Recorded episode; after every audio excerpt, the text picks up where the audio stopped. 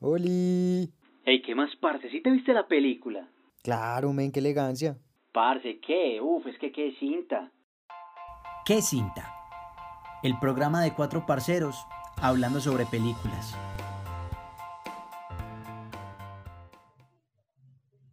Bienvenidos, damas y caballeros, señoras y señores, a este nuevo episodio de ¿Qué cinta?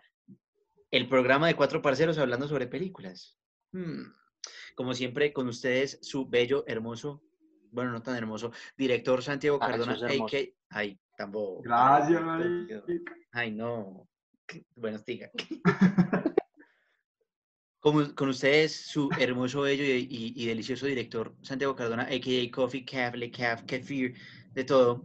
Eh, muy contento otra vez de estarlo saludando en una, en una tarde muy lluviosa, muy ruidosa. Están cayendo rayos como la madre.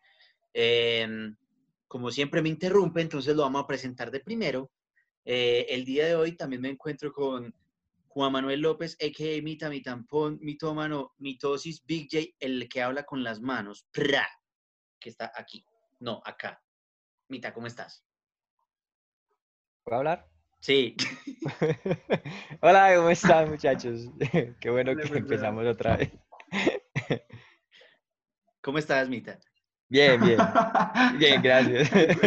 ¿Sí se vio la película de hoy o no? ¿Cuál? Eh, sí, era. eh, ¿Qué era. cinta? Sí, sí, me la vi. Eh, sí. Sin caras. bueno, eh, y, o sea que hiciste la tarea. Claro, hombre, me bien, extraña. me parece muy bien. Qué, qué- qué alegría, qué emoción verte afeitadito. Gracias. Para, para la barba, pues que tenía, pero gracias. Ve, ve, ve, Me tenés quité la barba. quité Tenés barba, poquita, pero tenés. Hay que Y estar también me afeité lo los tres pelos del, del pecho. Pensé que iba a decir de los pezones. Aquí, aquí, tenía Iba a decir este, este. La- la- La- bueno, la- la- la- Iba a decir la, la, la, la verga. ah, me va a tocar Pero otra vez, todos juntos. Una, dos, No. tres. Verga. No, otra vez. No. Cállate, pues. Bueno, continuemos. También nos encontramos el día de hoy con el señor Juan Manuel Aguilar, a.k.a. Juma, Hum, Jumita, Juma, Hum, Hum, Hum, Hum, Hum. Juma, ¿cómo estás? Parce, muy bien. Siempre estoy contento, siempre estoy relajado, siempre estoy tranquilo y aprecio demasiado y disfruto demasiado las películas que vemos, entonces todo súper bien. O sea que hiciste la tarea para esta semanita. Ave María es una de mis películas favoritas, de Bien. mi director favorito. Vea eso, qué- qué- qué- qué maravilla, qué maravilla, qué maravilla prácticamente. Como pueden ver, tenemos a Juma acá y a Juma acá, pero es porque, pues ya lo explicó en el episodio pasado, el que no sepa qué pasó, pues vea el ep- episodio pasado. Eh, nos encontramos también, como les dije, es una- Tomás. espere, espere, es que está sonando un rayito. Nos encontramos también con el señor Tomás Mejía, a.k.a. Tommy Thomas Thompson. Tommy, Tommy, ¿cómo estás? Buenas, muchachos. Un placer tenerlos de vuelta. Qué bueno, bueno estar por aquí hablando de estas, de estas cintas tan sabrosas. Como pueden ver, Mm, Tomás dejó de pegarle a la mesa, pero ya no le importa peinarse. ah, Este el meme, el me- este, este va a ser el, el primer meme de que cinta, no le pegues a la mesa, ¡pum! Eh, bueno, el día de hoy nos encontramos, ay, Tomás. El- el día de hoy nos encontramos reunidos para poder unir esta bella pareja. Digo, ¿qué? No, ¿qué? ¿Qué? Otro rayo. Vamos a Eh, empezar a hablar de la gran cinta. Porque qué cinta. El día de hoy nos reunimos porque vamos a hablar sobre una película un tanto más eh, añeja, por decirlo de alguna manera, de las anteriores que hemos hablado, ya que nos encontramos con una película de los años 80, de 1988 para ser más preciso, y se trata de la película Beetlejuice, dirigida por Tommy, tú, no tú nos tienes el datito, el datito, el datito. Tim Burton, dirigida por Tim Burton, ganadora de Oscar a mejor maquillaje y vestuario de su época, pues por el momento. Actores Gina Davis, Alec Baldwin y Mita nos puede decir el, el, el, Michael Keaton. el Beetlejuice. Michael Keaton. Michael Keaton. Michael Keaton, que en esta, en la película se puede, se puede ver a un Michael Keaton muy joven, muy joven. Mm, Demasiado joven. Y Sí, Alec Baldwin también. Es Sí, muy es que-. ¿Y cómo? Alec Baldwin también, marica. Sí, Sí, no, Alex todos. Baldwin era un todos. éramos culicagados. Lo que yo les decía, Gina, Gina Davis. Gina, Gina- Gina Davis en ese momento era una muñeca, era hermosa, era divina. parce. No, eh, Catherine O'Hara también está ahí y se veía súper, pues, se ve señora, pero, pero muy joven, weón. Se, se Pues, ve, como- se, ve, Ryder, se ve ruca, se ve ruca, pero, pero bien. Se ve ruca, pero bien. Bueno, Y Winona Ryder que no sé cuántos años tenía, pero estoy seguro que no pasaba pues de los 18 en esa película, weón. Pero Era muy- una- culicagada. una actriz- muy buen papel. Una actriz joven, siempre ha sido una actriz, child actriz. Entonces, Sí, es verdad, la, la cara de ella nunca va a envejecer. Bueno, podemos empezar un poquito de, de qué trata la movie. bueno, la película se trata sobre una pareja, en este caso vienen siendo Michael Keaton. Ah, no, espere, ¿quiénes eran? Alec Baldwin. Alec Gina Baldwin Davis y Gina Davis. Gina Pero no me acuerdo de, de los, son- de los nombres. Adam. Adam, ¿no? Adam, y, Ah, Adam y Lidia. Una pareja llamada No, Adam y Lidia. no, Lidia es no, Winona no, Ryder. Eh, sí No se vieron la película mucho. O Bárbara, era Bárbara. Bárbara. Ah, eso. ok. Entonces, Barbara. entonces eran Adam, la pareja Adam y Bárbara que vivían en una casa en las, en las lejanías o en la parte country de, de una ciudad, las cuales están intentando eh, tener una vida tranquila, eh, tener una familia, pero les están ofreciendo mucho dinero por su casa. Pero ellos no la quieren vender, obviamente, porque pues, es una casa muy grande para poder tener hijos. El caso es que en, en un momento tienen un accidente de, de carro y se mueren. Espera, perdón, perdón, perdón, perdón, Coffee, que te interrumpa. Estabas diciendo, no podían tener hijos.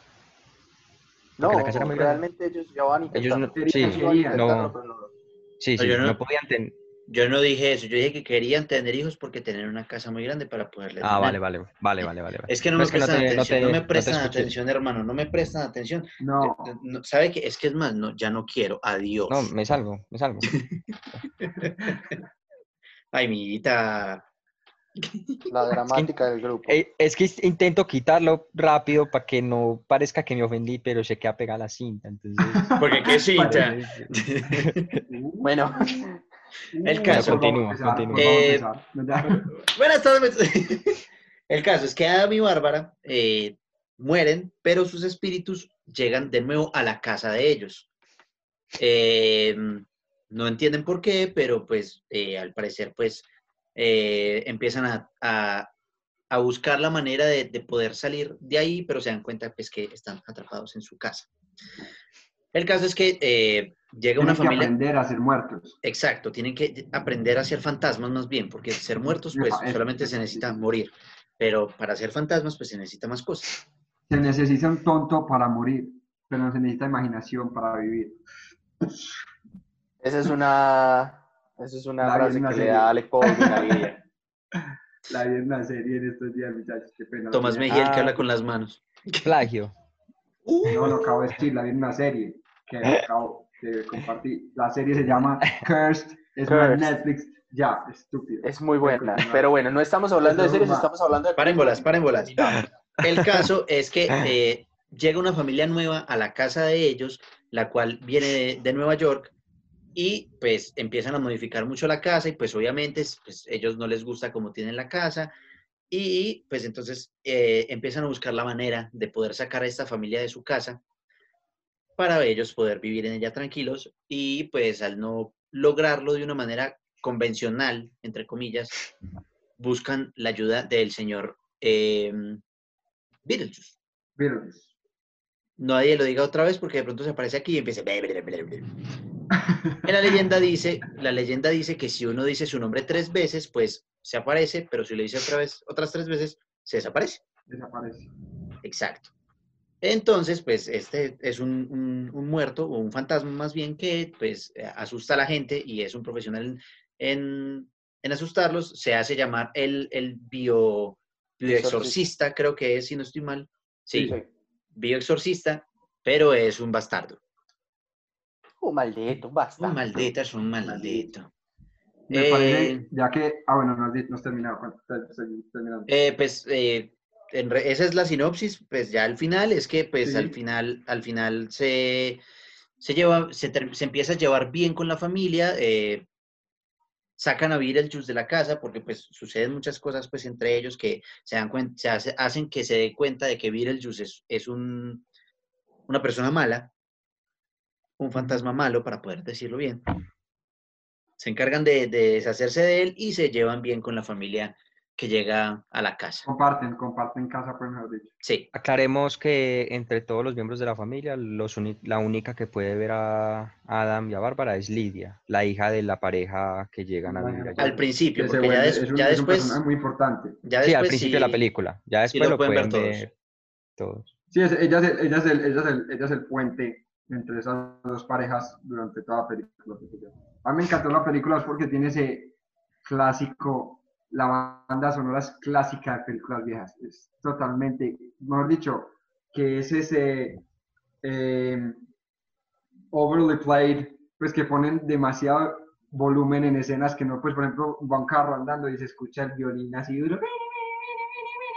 Eso es totalmente películas viejas que la que la uno escucha una no una película vieja ahí mismo la banda sonora es súper característica porque es, es la era mu- el volumen era mucho y lo ponen en toda la película toda la película siempre es, es música literalmente en el carro cuando se saludan en cualquier momento siempre están me parece muy bacano es un toque que, que uno le recuerda pues como en las películas antes. Sí, es que realmente, realmente tiene una, una, una banda sonora muy buena y además con el acompañamiento de los colores que utilizan, sobre todo en, en la, en, la, mm, en la parte donde sería pues como esta, esta oficina donde llegan todos los muertos, que es así como, como un verde muy, muy vivo, pero además se utilizan como unos azules muy oscuros, entonces todo se ve como, como tétrico, pero, pero con su toque divertido. O sea, porque la, la película en realidad no es una película de terror, sino que es chistosa. O sea, por más que se Ok. trate, se trate de fantasmas y de, y de, y de muertos, es, es más chistosa que otra cosa realmente. sí. Yo recuerdo que esa película la vi de chiquito, la primera vez. Eh, esa película la vi de chiquito y de un momento a otro me dejó de asustar, porque cuando era chiquito yo le tenía un susto horrible, por ejemplo, a la escena de cuando Bárbara se abre la jeta y se mete los ojos dentro y este man como que se quita los ojos y los pone en las manos. Esa, esa escena a mí me genera un pánico increíble, un pánico, pero el hijo de puta. Y ya de un momento a otro yo dije, no, pues yo tengo que defenderme y hasta me dio gracia, me dio risa la, la película después de verla y por eso la, la recomendé. Porque es que Tim Burton desde ese, desde ese momento hasta después de conocer el resto de la obra de él en sus películas a stop motion y todo este tipo de asuntos, tiene un estilo muy característico de dirección. Es como, e- es como hacemos esto del oscuro, del oculto, pero lo volvemos charro, lo volvemos como, como una crítica, pues como una sátira para que se den Sí, cuenta las personas y sátira. los niños, se, se den cuenta las personas y los niños que tienen, le tienen miedo a eso, que no hay que, tener, no hay que tenerle miedo a eso porque simplemente son invenciones. Lo mismo hace con, con eh, Frankenweenie, lo mismo hace con El cadáver de la novia, lo mismo hace con un montón de películas que igual no estamos hablando de ellos. y, y al revés quiero centrar en el... ¿Cómo? Que también lo hace al revés. Pues lo que me estás diciendo, lo que estás diciendo de que, de que lo, lo miedoso lo vuelve charro, pues lo vuelve como más amigable. También lo no miedoso, estilo, eh, pues no vamos a tocar esa película, pero ese estilo, el, eh, Alicia en el País de las Maravillas, que se supone que es un, algo bonito, alegre, coso, mira que la película lo vuelve más tétrico. Es un poco, vuelves que la película Alicia en el País de las Maravillas, no vamos a tocar este manera, pero es para sí. hablar de Tim Burton él, él juega mucho con esos eh, de lado a lado, lo que vos estabas diciendo, que lo, Sí. lo miedoso lo vuelve charro, y esto que se supone que es alegrito lo vuelve como, como el loco. Tétrico, sí, más sombrío. Pero yo tengo una, una opinión. Dale, toca yo y yo. Lo que iba a decir con Alicia en el País de las Maravillas es que tiene una pa- particularidad, porque Alicia en el País de las Maravillas eh, animada es una película de Disney, es una película para que los niños la vean y es una película de las viejas. Si ustedes se ponen a leer a Alicia en el País de las Maravillas, Alicia a través del espejo, es, No es tan completamente bonito. distinto y las ilustraciones de, la- de los libros originales son una cosa completamente bizarra. Entonces, más que, más que lo vuelva, a, lo, lo vuelva como tétrico, eh, es como ese punto de vista bizarro que tiene Tim Burton al hacer las cosas y además del punto de vista bizarro se apegó un poquito más a- al libro como tal de Alicia en el País de las Maravillas. Es mi pensamiento. Mita, ¿qué ibas a decir. Mita? Yo pienso, o sea, eh, me gusta mucho porque eh, sí, con- eh, estoy de acuerdo con que la película es como una sátira a lo que es la muerte y la vida después de la muerte y, y la, la- la vida, entre comillas, de El trabajo un- de un fantasma, por de decirlo de un una manera. fantasma. Pero me ponía a pensar y yo veía en muchas escenas, yo decía, o sea, lo ponía uno a pensar sobre la muerte y, la, y yo, para mí, en mi opinión, dibujan la muerte como algo horrible. O sea, para mí esa película me deja algo como que morir es una mierda. O sea, porque yo me pongo a ver, o bueno, morir en ciertas circunstancias. Porque lo pongo, haga- va- vayamos a la escena en la que la pareja va a esa especie de, de oficinas a, a pedir ayuda y aparece al final esta viejita que está degollada, que es la que les enseña, que la recepcionista les dice, dice que esto es la, esto es la muerte, si hubiera sabido que esto iba a ser así, no hubiera tenido mi accidente, y le muestra las muestra, sí. muñecas que están, que, se, que se cortó las venas, o sea, uno piensa como, o sea, para allá es donde uno va si uno muere, o sea, sería, pues no es que uno diga como, pues uno a estas alturas de la vida ya no piensa así, pero un- digamos en esa ignorancia que uno podría tener, eh, uno pensaría como que, que, que, que gonorrea que la vida después de la muerte sea eso. ¿no? O sea, yo, yo me puse a, pensé, a pensar eso, porque ah, eh, en otra escena, cuando ellos pasan ya por ese- esos cubículos donde hay un montón de calaveritas ahí en computadores y aparece un man aplastado, colgado, que los guía, uno es como, El chiste, que- el chiste, el chiste Sí. que hace es, es monumental. Es, ¿cómo es que es? ¿Cómo es que es? es como, como, ¿cómo me ves? Bien. Eh, es que últimamente me he estado viendo gordo. Ah, sí, sí. Pero igual eh, me gusta también ese orden que le da pues el, el- el guionista o Tim Burton, no sé quién, quién es el guionista, no sé si Tim Burton también es el, el- el creador de la historia. Creo que pues, de- No sé. de. Normalmente Tim Burton sí hace los guiones de sus historias, pero no te tengo el dato de eso. Bueno, si fue Tim Burton, me encanta pues el, el orden que Eh, le dio al mundo de los muertos.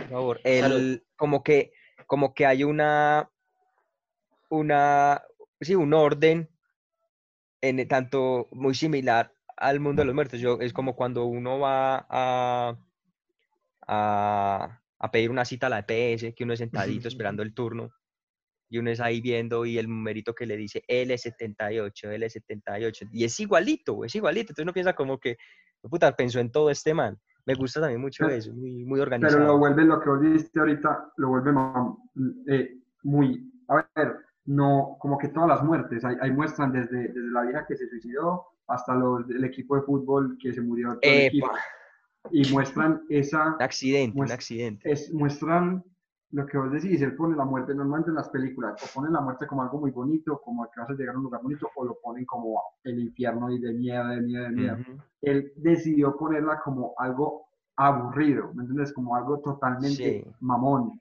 como es ir a una cita a la PS, lo que estás diciendo, algo tan, tan aburrido que no importa tu muerte, no importa la cosa, tenés que estar ahí esperando tu turno y después ver, si, y después ser fantasma, ¿me entiendes? Porque lo que están haciendo es esperar que, a que les indiquen qué hacer con su Como- muerte. que Como sigue una, cita, como, una, como una cita con la EPS de verdad, que uno pide cita y son 125 años para que le den a uno. Nos vamos a cuando- meter cuando en se la dicen, eh. Tienes gripa, ve a tu casa. Que no le dicen nada después de que uno ya llega a la cita, la misma cosa. Mira que, Sí, le- que ellos llegaron y la vieja no les, no les ayudó, pues tampoco mucho. Le, les dijo, ustedes son fantasmas, asusten. Ujú. pues tampoco es que les ayudó, pues así en- Sí, de fondo. les da una les da una guía muy básica a ellos. Me parece, perdón, ya voy a concluir esta idea, me parece que Tommy me, me recordó la escena de los futbolistas. O sea, eh, yo no sé muchachos, tengo, o sea, me puse a anotar como partecitas que más me gustaron de la película y esta es una de mis favoritas. O sea, la escena de los futbolistas con la señora en la oficina y son diciéndole, entrenador, entrenador, no, eh, eh, creo que no sobrevivimos al accidente. Uno es como, no, Sherlock. y ella les dice, dice que no soy el entrenador, él sobrevivió. me encantó, me encantó, genial. Es muy Sí, buena. sí. Bueno, La eh, película tiene momentos así. los guionistas fueron Michael McDowell, Warren Sh- Sharin y Larry Wilson. Vale. Eh, entonces, pues, chimba. Pero igual- igual-. O sea, digamos que la mente maestra de todo puede haber sido Tim Burton porque la Sí. mano de él está ahí, evidentemente. Y eso que es una película de los años 80 y, y- y tenemos conocimiento de la mano de Tim Burton, yo en lo personal, por la, por la década de los 2000, y pues, Sí. el inicio de los 2000. Pero eh, es evidente la mano de Tim Burton, ya que los guionistas hayan craneado ese orden que tanto a mí me llamó la atención, esa verosimilitud, que es lo que se llama, pues, que algo sea real dentro del mismo universo creado, me parece pues un trabajo genial, pues Sí. magnífico, la verdad. Es que lo, lo que iba a decir era, era que pues se nota mucho en, en la parte de la mano de Tim Burton, porque tiene, tiene o sea, como la- las películas con, la- con las que más estamos familiarizados nosotros son las más nuevas. Eh, la de la de como Jack de El extraño ¿Destruyó mundo de Jack. pues sí, pero tiene otro nombre en Nightmare inglés. Eso. Eh, la, la del cadáver de la novia, en fin, en- de estas películas como más recientes que, que tenemos pues como más conocimiento. Es muy chistoso porque desde ese tiempo se nota como cierta, cierta, ¿qué estás haciendo, Mita? No, no, siga, siga, estoy desconectando la pila. Ok. Desde que, desde que, mm, desde ese, desde ese tiempo se notaba como esa mano, porque no sé si de pronto fue solamente mi parecer, pero cuando Adam se, se estira la cara y se, y se pone las ma- los ojos en las manos, el rostro de él es muy parecido al rostro de Cero, el perro de Jack. Sí. Sí, Es- sí. Y la Igual. serpiente, la serpiente de ¿Te gusta la arena, Juma, ¿sí o qué Juma? es que, eh, como dato curioso, como dato- no sé No, si no. Juma quiera contar. No. ¿Qué, ok. qué, qué, qué? Después le contamos, mi hijo, después le contamos. Sí, sí, Eh, cuando se acaba el A Juma le capítulo. gusta el perrito, es todo. Sí, es que, es que Juma, Juma tiene un gato, pero le puso cero porque prefiere los perros. Ah, ya, ya. No, mentira, mentira. ya, ya. Se llama Tito y, y es un, y es un gato muy lindo. Tiene un mondonguito muy chistoso. Eh, Al menos no es- eh, la- cuando, cuando se jala la cara es igualito. Es la Y el- cosa. Sí, Sí, sí. La serpiente que gusano, yo acabo de El gusano de arena, no sé si era, si era serpiente o gusano, en fin, Bueno, esa shot. también era muy parecido a un personaje de, de no, al- a uno de los regalos que él, que él deja, que Jack deja. Que empieza a arrastrar Sí. con Sí. la cajita. Literalmente sí. es esa misma serpiente, pero metida en un regalo. Pero sí, o sea, la mano de Tim Burton, y siempre ha sido conocido Tim Burton por ser un director que tiene una cabeza supremamente bizarra y retorcida y que le da un concepto artístico y un concepto a, a sus películas de una manera increíble, o sea, de una manera que nadie más lo pensaría. O sea, el uso de color, el uso de, pues, el- simplemente el ejercicio de cómo conceptualizar el más allá de esa manera, pues nadie, ni el puta lo hubiera podido definir. Pues no, ni el puta no hubiera podido ni ver. Y Tim Burton lo hizo de la manera exacta, de la manera correcta. Lo mismo hace, y yéndonos un poquito más a esta época, lo mismo lo hace en Alicia a través del espejo y Alicia en el País de las Maravillas, eh, dando su concepto y su mano, metiendo la mano a cómo sería el, el País de las Maravillas, ¿cierto? Wonderland. Ujú. Entonces, Tim Burton tiene, aparte de muchas facetas, la mano de él y el estilo de dirección de él siempre se, se caracteriza por eso, siempre se caracteriza por usar en sus lados de stop motion unos personajes muy parecidos, con caras alargadas, con ideas bizarras, como en el Sí, extraño mundo de Jack, bizarro. con tantas criaturas y tantas cosas que uno diría como, bueno, sí, eso uno se lo puede imaginar, puede haber una tierra de espantos, pero no, no personificar, si me hago entender. Ese man y el director de arte, pues, de la película, me imagino que deben ser las putas de aguadas, pues. Ya, terminé mi... Ellos creen A seguir. Sí, sí, No, es que tomó, tomó aire, tomó aire como si fuera a seguir hablando. Ah. Ya, ya terminé. Es porque Todos tengo- suspensivos, quedamos con, con el impulso.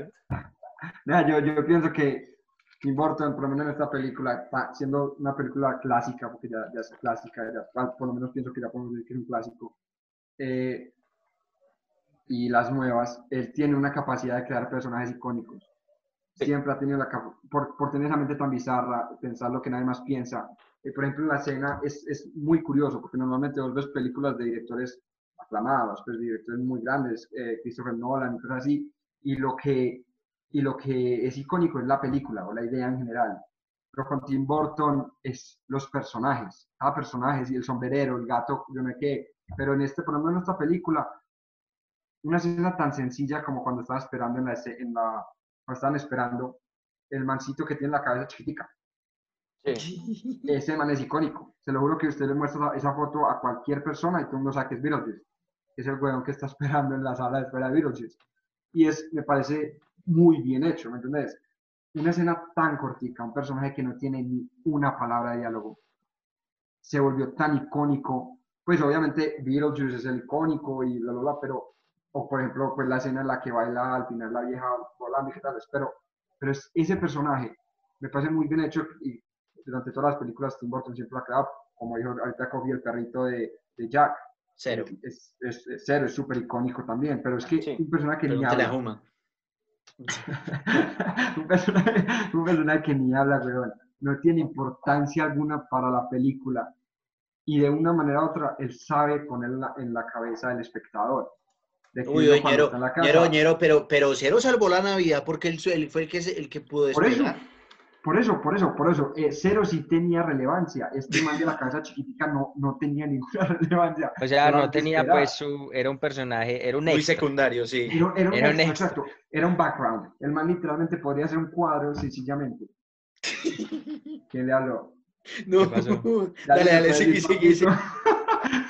¿Quién le ¿Qué habló? con una cara le tengo que contar quién le habló. Ah, no, no, no. No es que-. Ah, no apagó el celular, monstruo. Sí, sí, lo- eh, no lo apagué, pero me está... Siente pues, Bueno, seguir con la Pero, idea. espere, espere. de- va- Vas a volver a empezar con la idea, pero entonces lo voy a decir para que todo el mundo sepa. Lo que pasa es que acaba de mandar un mensaje, eh, acaba de mandar un mensaje por el grupo. No sé si se alcance a ver ahí. Ok. ¿Qué dice, Cuchos? Es que... Eso, hable más duro, Nea. Eso. Ah, ya, ya, ya, ya, ya, ya, ya. Entonces, ya, por ya. eso, por eso hice así como, ay, que con razón. Pero deje, deje, deje Ah, esto, venga, déjelo, déjelo, eh, solo que tapa la pantalla, pero deje. Sí, sí, No, claro, claro. Ah, bueno, quiero aclarar una cosita. Yo sé que a ustedes no les gusta pues que corrijan lenguaje y eso, pero quiero aclararles una cosa. Eh, la palabra bizarro, la gente la usa mal. La palabra bizarro significa una persona muy fuerte Pero, y muy pero, valiente. Yo sé que en nuestro lenguaje estamos acostumbrados a usarlo en eso. No, sí, pero no solamente algo por como eso, que, Dámelo. no solamente que por ya eso. están... La Entonces, definición, no, o la sea, lo definición- estoy- la definición francesa sí lo deja, sí lo deja utilizar como lo utilizamos nosotros. Sí, seguro. Sí, Sí. Ok. Eso Está no lo sabía. No, en no español, no en español, en español, bizarro no es algo feo, porque la palabra es fea de por sí. Pues la palabra inspira eso, pero quería aclarar eso pues por si Dámelo. No, no, yo no inconvenientes. sí, según los Para franceses. terminar el punto, simplemente quería bueno. decir que es que yo no, yo no, honestamente no soy el más fan de Tim Burton, me parece que es un trabajo excelente, es un muy buen director, pero, pero yo, pero no soy el que más veo sus películas, pero sí le tengo que clamar que el man sabe cómo llegar a la casa del espectador, desde alguien icónico como el sombrerero loco, hasta un extra en un sillón que vos ya lo ves la y te cabeza de chiquita. risa de, ay, Beetlejuice, ¿me entendés? Es algo muy bien hecho, eso es, eso uno cree que es muy sencillo, pero es algo tan bien pensado. Eso es, es de lo que, lo que dijo Juma ahorita, el, el director de arte y, y Tim Burton se sentaron a decir, aquí hay que poner algo que, que atraiga las miradas. Y Que por es eso- honguito Que por eso es, así. es que me hiciste acordar con, con lo del personaje este de la cabeza chiquita, que hace algún tiempo hubo un meme, es que cuando tu amigo y tú se sientan después, después de la peda y son Beetlejuice y el man así con la cabeza chiquita, así todo, y Beetlejuice ahí todo, sí, exacto. Sí, sí, después de tanto tiempo y sigue saliendo ese tipo de imágenes. Eh. Estaba pensando, pues yo cuando veía la película, la película creo que dura una hora y 40 minutos, algo así. Una hora y treinta y uno. Ah, bueno. Me puse a ver y ustedes, muchachos, ustedes pueden analizar, Beetlejuice no sale, Eso iba a decir yo, a eso iba, y espere. Beetlejuice sí espere, mucho sale espere, 40% de la película. Pues, Espere, puta, espere, espere que yo a eso iba. Ay, ¿usted por qué Ah, está bueno. adelante? Qué maricón. pues, a ver, yo quiero saber qué usted le iba a 40%. decir. Menos. Men, literal, es que a eso iba. O sea, realmente la película se llama Beetlejuice, pero, o sea, es, es un perso- es un personaje que sale, que sale muy poco. O sea, es, es, se supone que debería ser el personaje principal, entre comillas, porque si se llama la película como, como él, pues, ajá. O sea, debería salir más, debería estar como personaje principal, pero realmente el los personajes principales son Adam y nunca me acuerdo, y Bárbara. Bárbara. Él Es- simplemente es el problema. Sí, exacto. Él, él es, él es Él el no que- es un perso, él es, él es el problema del libreto. Ujú. Él es el- desde principio a fin, ellos ni lo conocían, lo leyeron por ahí, pero la mierda, incluso ni siquiera lo pensaban en él, pensaban primero la viejita que les ayudaba. Pues porque tampoco problema. tenían, pues sabían, sabían de él, pero por un recorte de, de un periódico que estaba, Sí. que estaba mal cortado, que no dejaba ver. No, y por el, y el por, nombre. y por el televisor, por el televisor. Ah, sí, señor. cuando se prende el televisor. Pero, y él dice, llama mi nombre tres veces. ¿Entendés? Él es, es el- mejor dicho, él, él es el problema que necesita el libreto como para, pues, para pegar.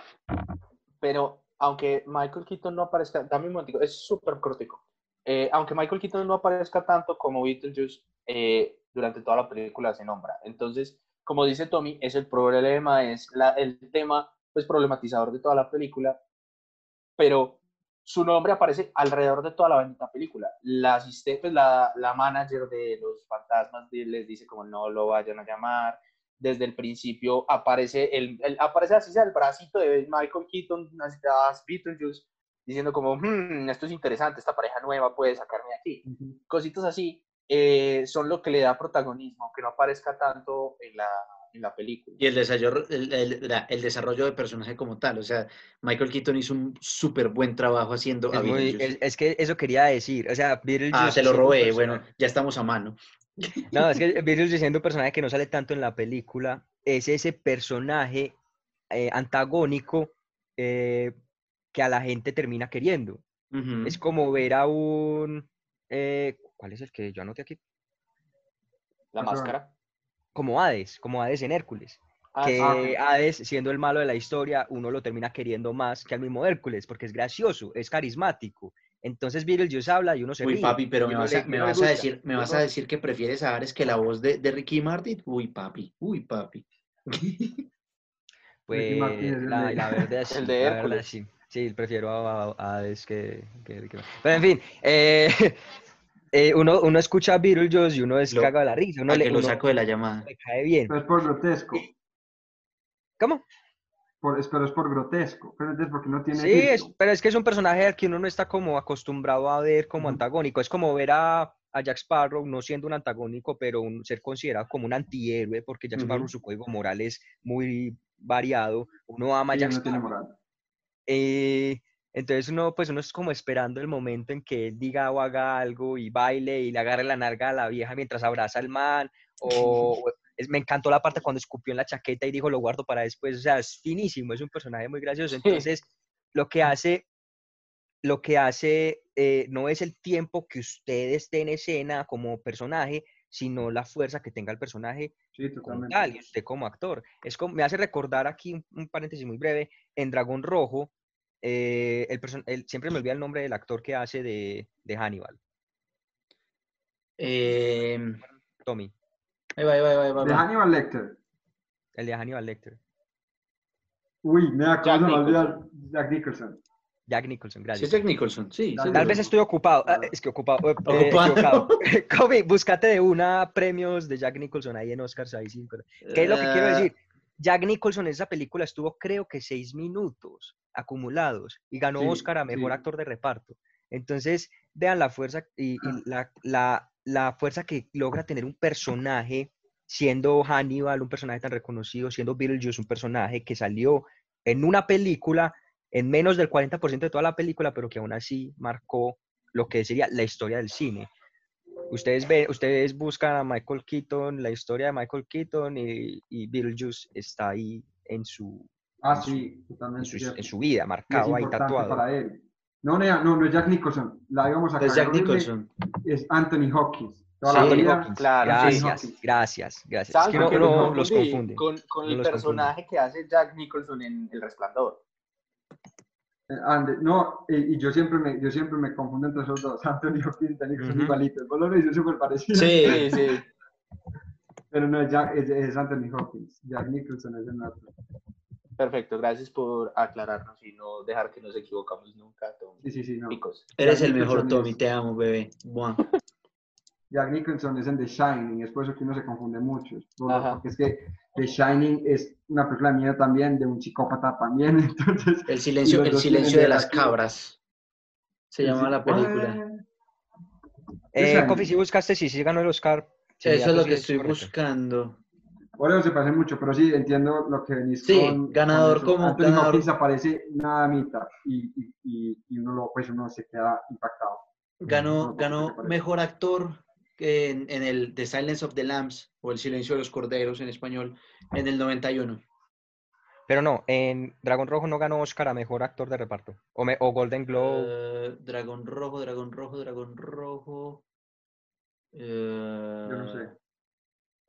Parece que no. Los dos son unos genios.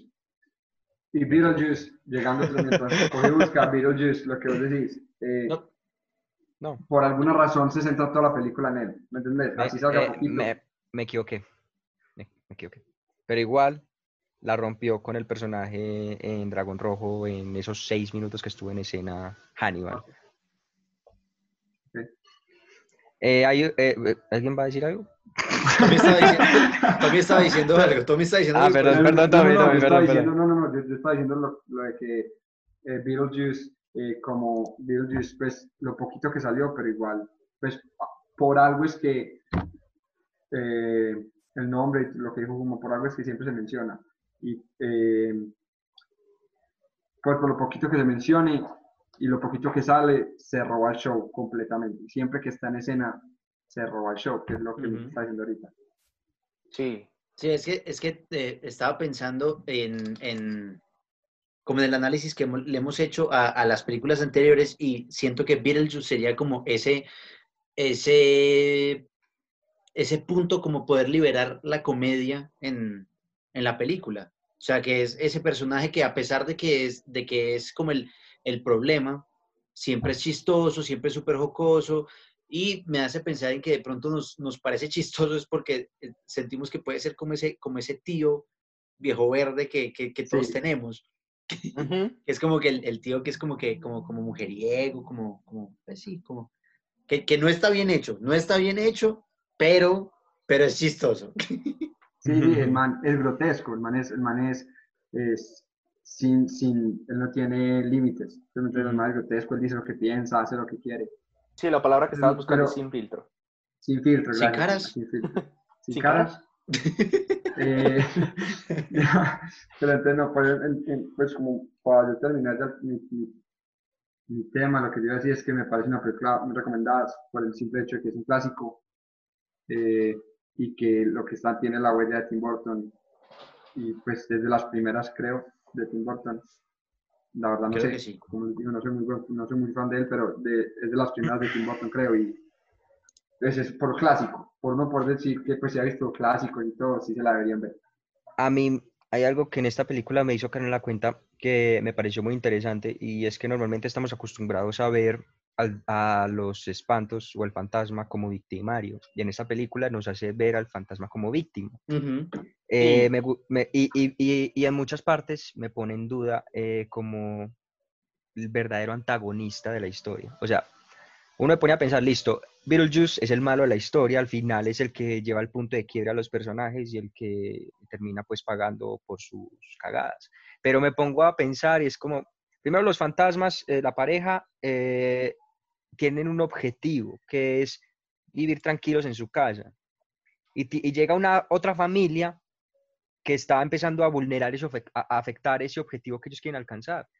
Porque, qui- Sí, porque la están- familia también es un antagonista. Sí, Pero exacto. eh, eso, eso Pero no es el principal, sí, no es el principal antagonista.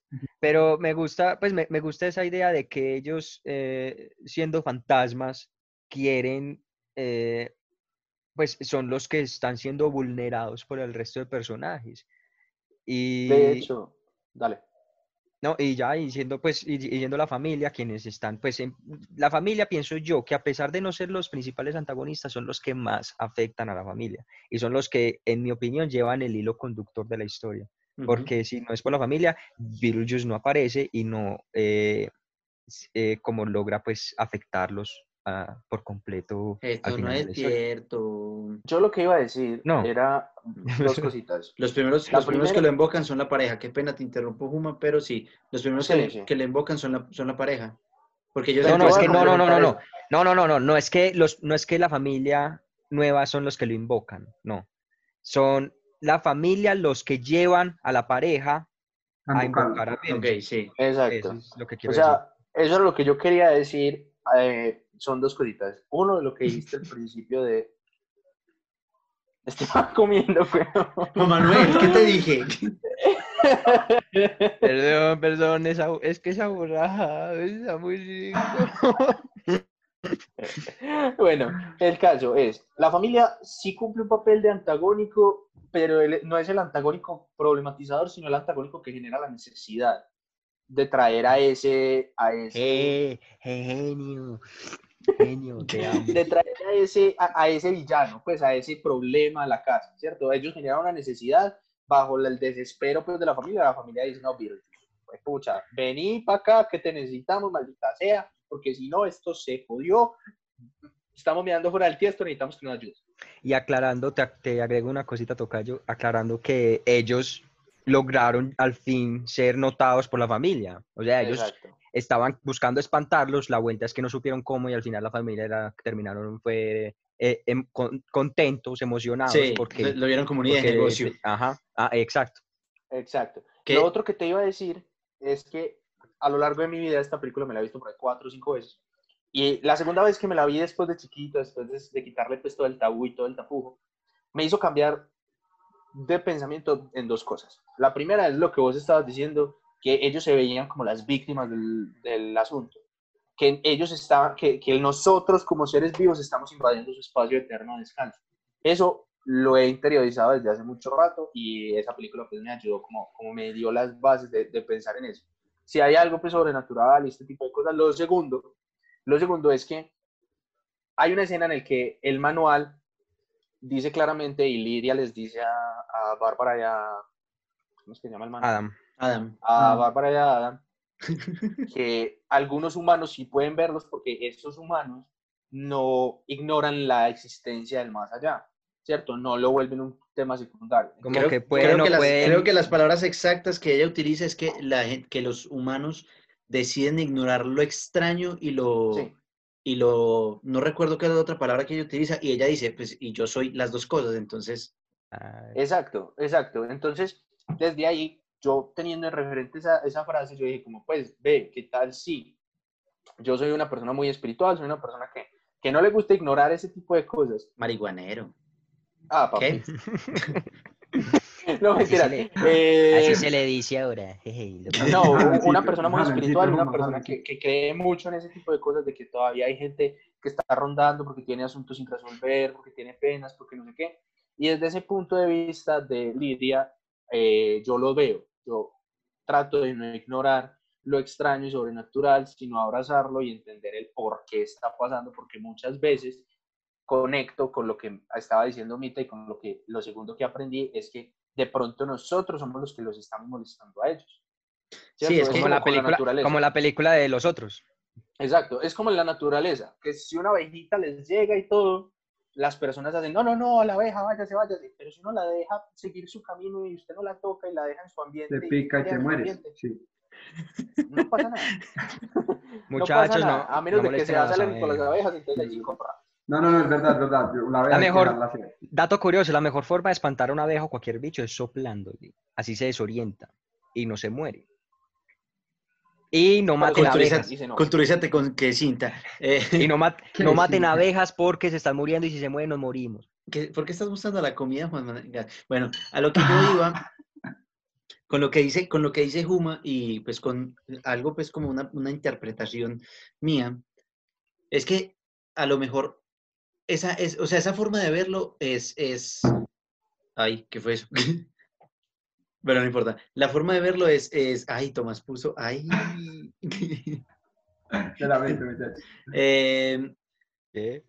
a lo que yo, a lo que estoy intentando decir, maldita sea, no me distraigan, es que, es que esa forma de, de ver las cosas con los espíritus y con, y con las, las, las energías del más allá, por llamarlo de alguna manera, es una interpretación muy, muy oriental de la situación. O sea, yo conozco, entre comillas, algo de la, de la cultura oriental y es que los, por ejemplo, los japoneses piensan que no todos los fantasmas o, lo- o los demonios son malos, que pueden ser cosas buenas también y al final se puede ver eso cuando se empiezan a llevar bien entre Adam y, ¿cómo se otra china? Y Bárbara con, con la niña y con la familia en general, que empiezan a, convivir entre ellos y la verdad se vuelve, se vuelve un- un hogar más alegre gracias a eso.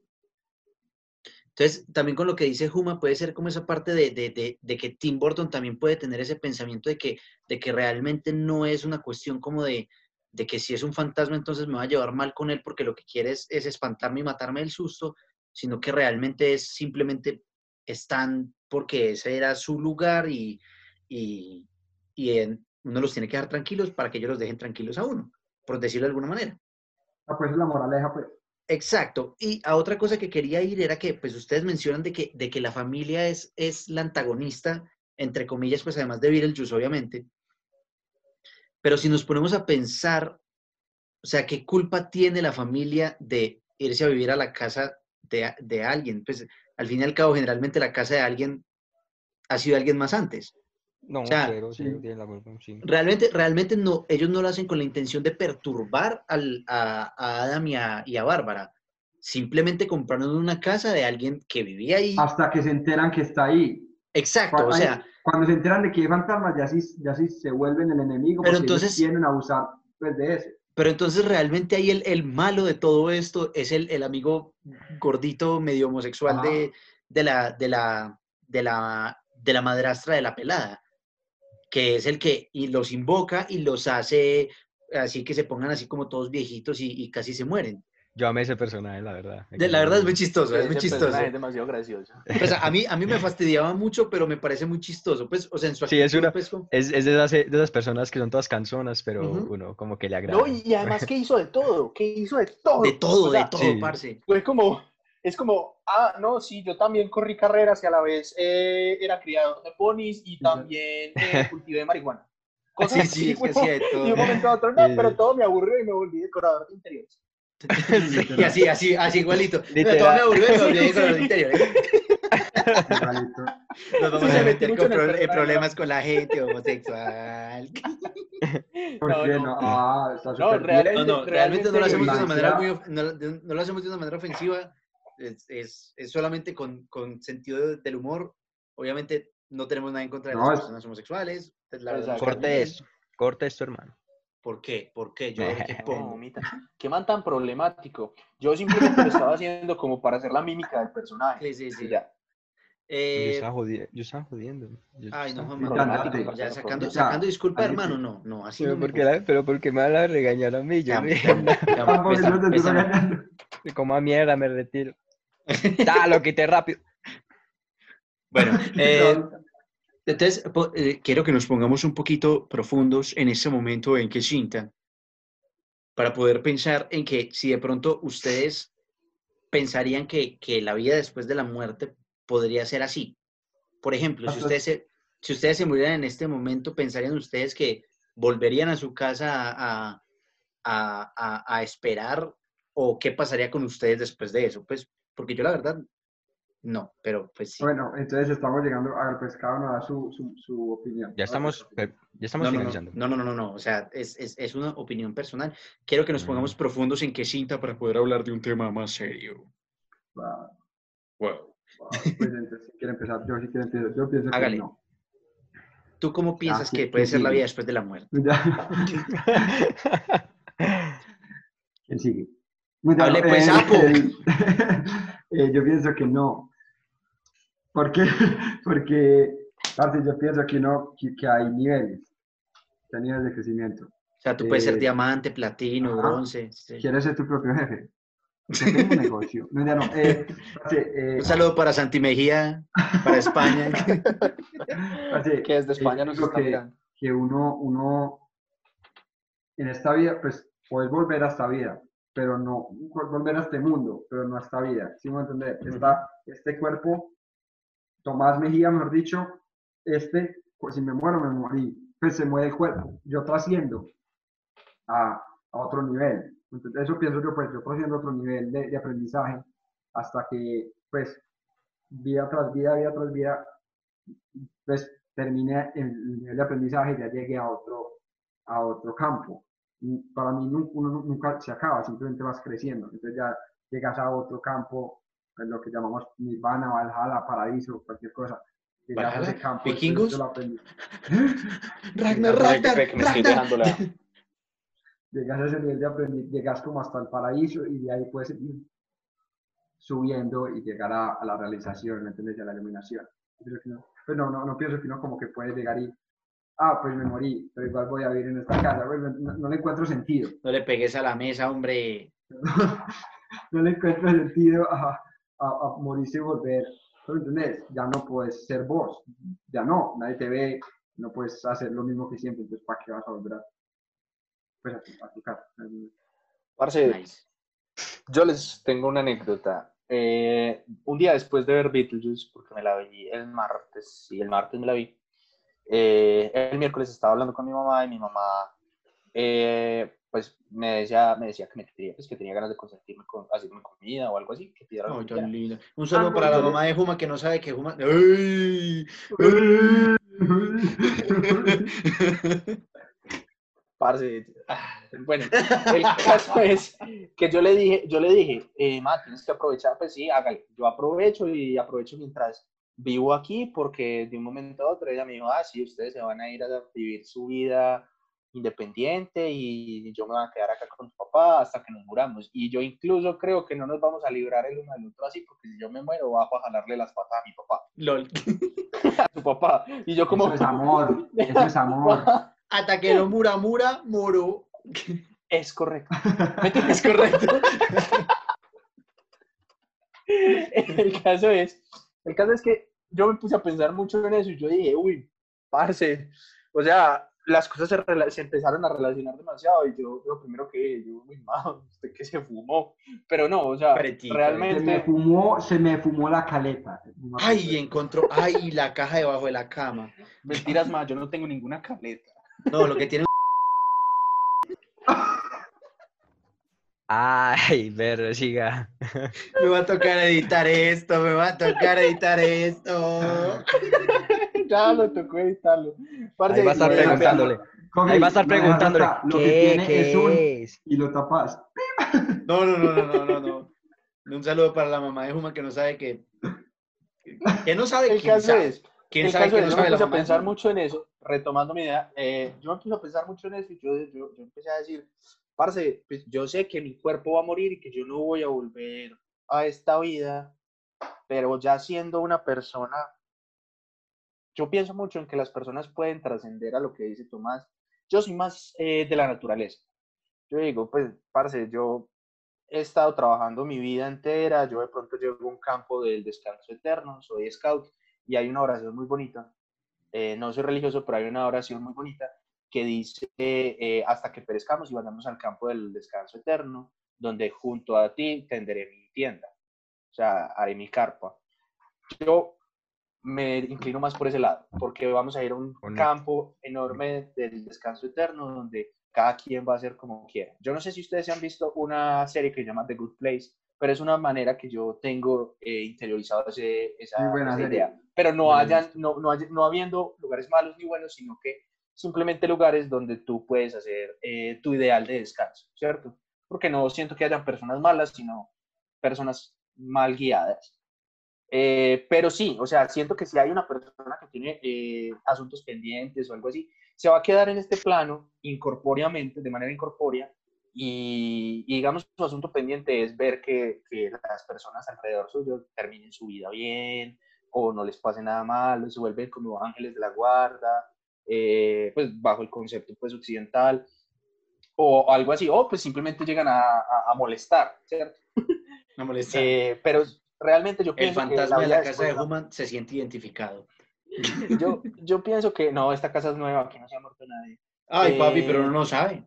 Todavía. El caso es Todavía. que, que yo pienso que sí puede haber un campo del descanso eterno donde todas las religiones son una y todos somos uno, y es algo muy bonito y utópico, pero también siento que esas personas que no tienen, eh, pues que, que no han cruzado toda su lista y tienen asuntos, asuntos pendientes, se van a quedar en este mundo de manera incorpórea, tratando de hacer que esos asuntos pendientes los vivan a través de otras personas. Bueno, eh, Mita quiere terminar, sigo yo. Como quiera. No, hágale, termine de comer y yo, y yo, y yo le hago. Ay, perdón. No, no, no, hágale tranquilo, que igual. Somos humanos, amigo, aquí sí No, no. comemos. eh, si quieres, yo digo, no, no, es que yo, yo comiendo a pedacitos. Yo no, no estoy comiendo tan seguido. Eh, como yo les decía ahorita, esta película me puso a pensar sobre ese tema, que hay después de la muerte. Y pues yo tengo una creencia, pero eh, pues estoy en un momento de mi vida en que me da igual. O sea, soy, un- soy una persona en que ¿qué le tiene... importa? Sí, le ¿qué tiene- importa? No, no, no, aclaro. Le tengo miedo a la muerte. A mí me da miedo morir, pero por el hecho de desconocer qué hay después. Sí, porque uno no sabe qué pasa. Y porque si, estoy muy joven y amo la vida, amo vivir, entonces no quiero que se acabe nada de lo que estoy haciendo porque siento que soy una persona que tiene mucho que hacer todavía. Entonces, en pensar en un fin, siento que podrían pasar muchas cosas. O sea, si yo llegara a morir, siento que me quedaría aquí en la Tierra un largo tiempo todavía de forma como espíritu, energía, como sea, porque eh, no me quiero ir todavía y tengo demasiados apegos. Ahora bien, si muriera y no me quedara, yo me, yo me identifico uno, eh, mucho con una canción de mi artista favorito, Nach, Nach. Se, llama, se llama Mi propio cielo. Y es una Uf, canción que... Temazo, temazo, temazo. Eh, eh, es, es una canción que habla de, del paraíso de cada uno y no habla de religiones ni siquiera. Es, el, es como él idealiza su propio paraíso. Y es muy bonita. Y es como un mundo donde usted no tiene preocupaciones ni nada más que hacer que disfrutar de la vida. Eh, y eso a mí me, me parece muy bonito. O sea, es como una aspiración que uno podría tener eh, eh, si algún día como coronara todos sus objetivos en el mundo. ¿sí?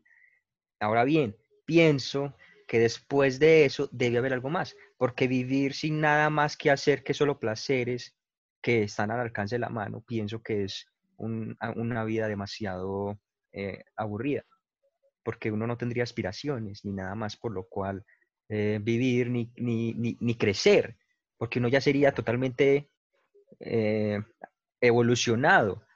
Entonces no le dé un sentido a eso. ¿Qué pienso yo? Y eso se relaciona un poco con lo que decía Tommy. Yo pienso que cada quien en este universo, en este, en, este universo, viene con un nivel evolutivo. Y que a medida que sus vidas van avanzando, su, su espíritu o su lado energético es el que evoluciona. Y a medida que muere, es porque aprendió lo que debía vivir en, ese, en esa vida para volver y seguir aprendiendo. ¿Por qué lo veo así? Primero, eso me da tranquilidad a mí. Tal vez sea mentira, tal vez no sea real, pero eso me da tranquilidad a mí, porque así pienso que hay algo más por lo que vivir en el universo. Sí, no solo en esta vida. Yo acá en esta vida tengo algo, met- por- metas. algo más por lo que vivir que esta misma vida. Sí, o sea, yo, yo en esta vida tengo objetivos y metas y sueños, pero o sea, me, pues me muero yo, ya no me importa nada.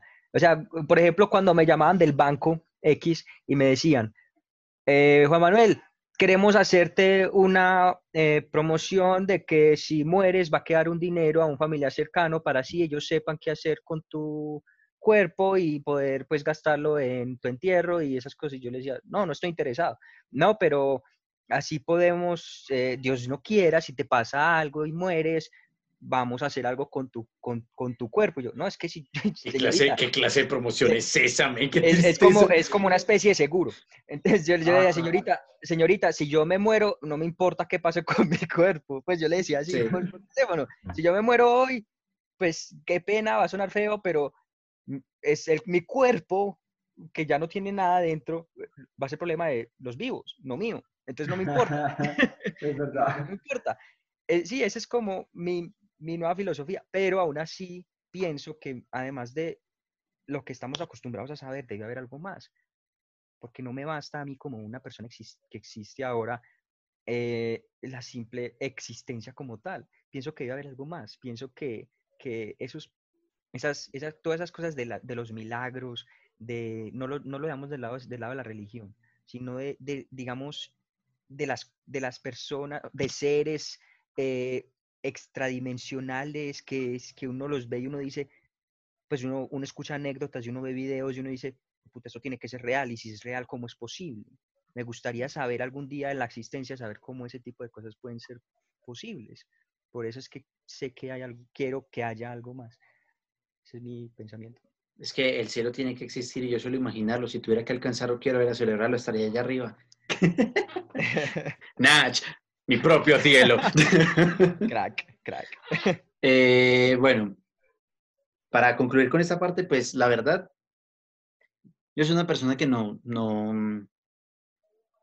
no cree como en estas cosas, ¿cierto? Pues ustedes me conocen a mí, la, la, el público no, de pronto no, pero pues eh, ustedes cuatro, cinco con, con, el Juan Manuel de acá, que no, que no se ve, pero sí habla. eh, ustedes saben que yo soy una persona que no es espiritual, por decirlo de alguna manera. O sea, para mí no hay como un ser superior que nos, nos, nos dio la vida o nada, sino que pues es simplemente somos biología, materia, sí. Eh, realmente siento que sería algo muy extraño el hecho de pensar de que, de que la muerte es eso, de que dejamos de existir y ya. Pero, pero hay algo que me dice que, que eso, esa podría ser la, la, realidad. Me gustaría pensar, me gustaría pensar de que, de que eh, tal vez eh, lo que dice Tommy y lo que dice Mita puede ser cierto, que, que estamos en este, en este plano, en, es, en esta vida, pues como en la vida actual que estamos teniendo, para cumplir un objetivo tanto de enseñanza como de aprendizaje, para poder conseguir algo más en otra vida quizás, o en, en, en el paraíso, o, o, como se le quiera llamar, el nirvana, el valhalla, el, el, el campo alegre, lo que sea. Pero siento que, que, que realmente, pues... Campo alegre, pa. María Socia, María Campo Alegre, flotando por todos lados, niño, en la ETA, ba, ba, ba. Eh,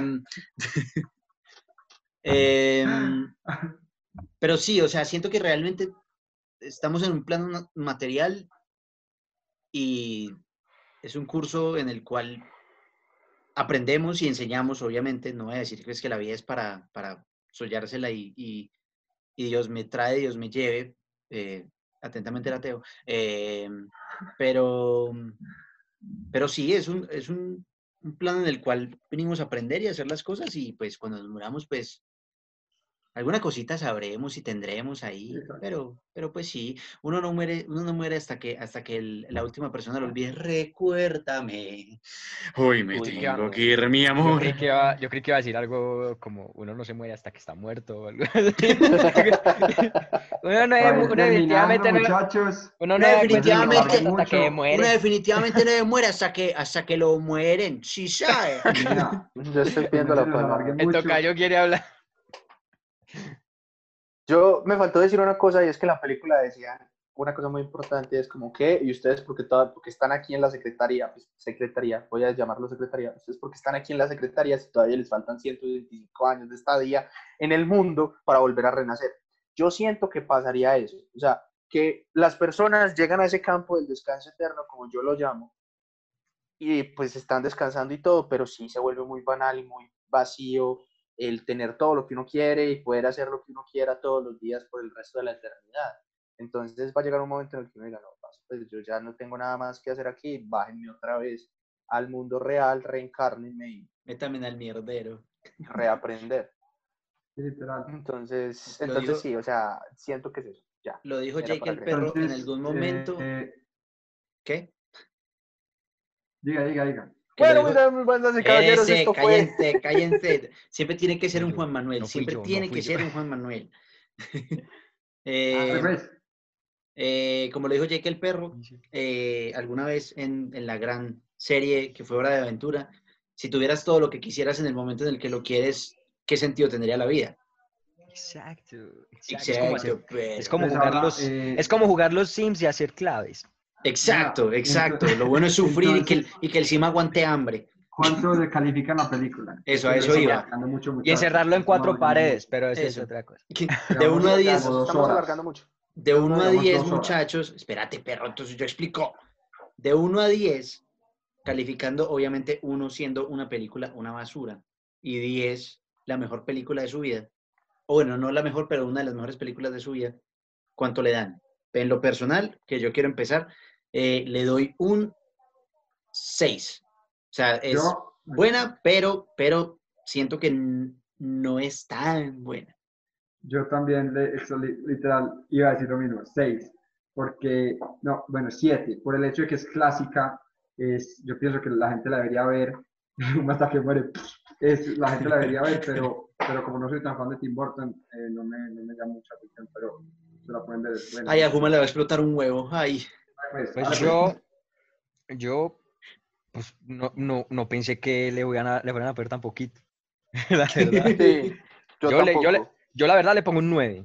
La verdad yo le pongo un 9. O sea, primero, personajes todos buenos. el los personajes más carismáticos que hay, todos los, todos los muertos. O sea, hace un, un excelente trabajo en cuanto a todos los muertos que hace.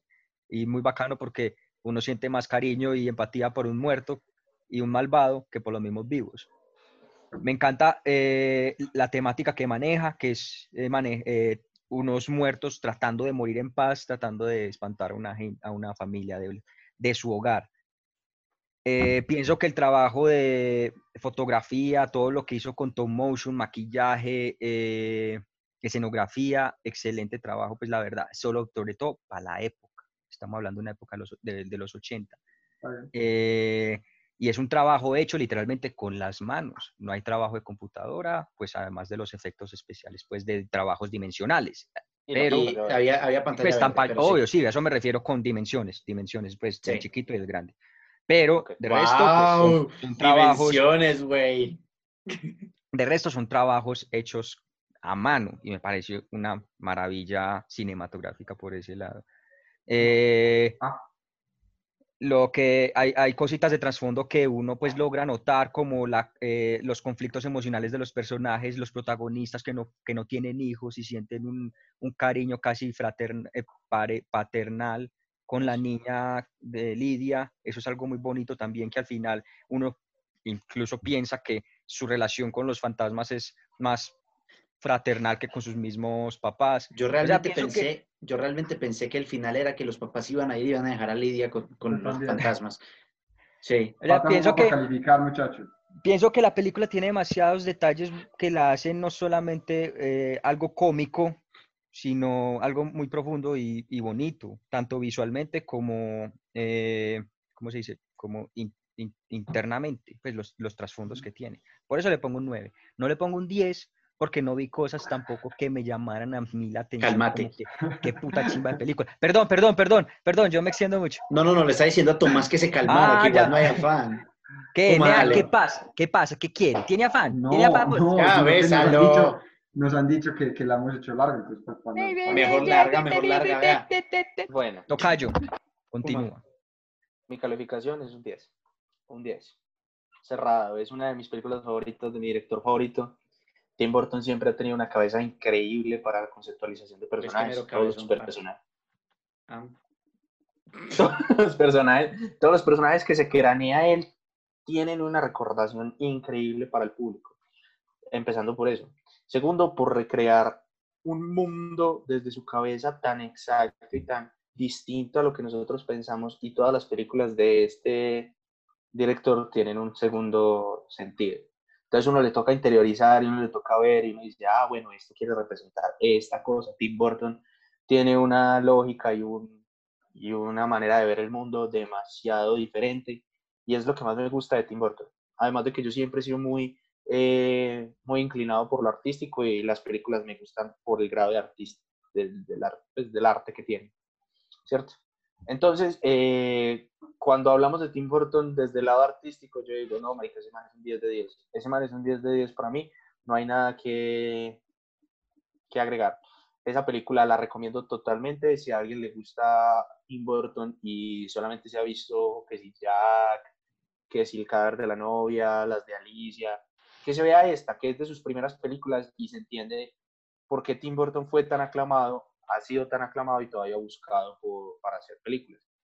¿Cierto? Que entienda la magnitud que tiene en hacer personajes que trascienden por los siglos de los siglos. Amén. Amén. Amén. por los siglos de los siglos van a trascender todos los personajes como estábamos, como estaba diciendo Tomás ahorita.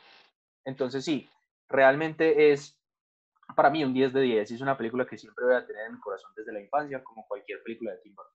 Por eso me dolía que le pusieran un 6 y ese tipo de cosas, pero también se entiende por qué, porque no es para todo el mundo. Sí, no, o sea, realmente yo le puse un 6, es porque, o sea, sí me parece buena la película, pero no me parece tan buena. O Exacto, sea, yo también. realmente, realmente sí tiene un trasfondo muy bonito y, y me parece muy buena la trama. Y la verdad, sí tiene unos personajes muy bien hechos en cuestión de, de, de, de, de cómo se ve la imagen, pero no sé, como que la verdad no me parece la mejor película de Tim Burton. Bueno, eh, pero callar así con esto terminamos. Llegamos otra vez al final de otro episodio Otro. de que cinta. Mita, no te estés escuchando. Eh, eh, un placer que nos sigan escuchando, que nos sigan viendo, que nos sigan. Recuerden seguirnos por favor en nuestras redes como arroba, en Instagram como arroba que cinta 01. Nos pueden buscar también en YouTube como que cinta, pues si nos están viendo es porque nos encontraron en, en YouTube. Pero eh, también suscríbanse, eh, denle like al video si les gustó y si no, pues denle like también. Eh, eh, nos pueden encontrar en en Evox para poder escuch- escuchar esto también en formato podcast, también como que cinta. Síganos en nuestros Instagrams respectivos que van a estar apareciendo en la imagen de cada uno. Y como lo dijo un youtuber hace eh, viejito hace un tiempo, que por cierto ha regresado, que bien la pasemos, como la pasemos, que estén muy bien. Muchachos, despídense. Un placer siempre, muchachos.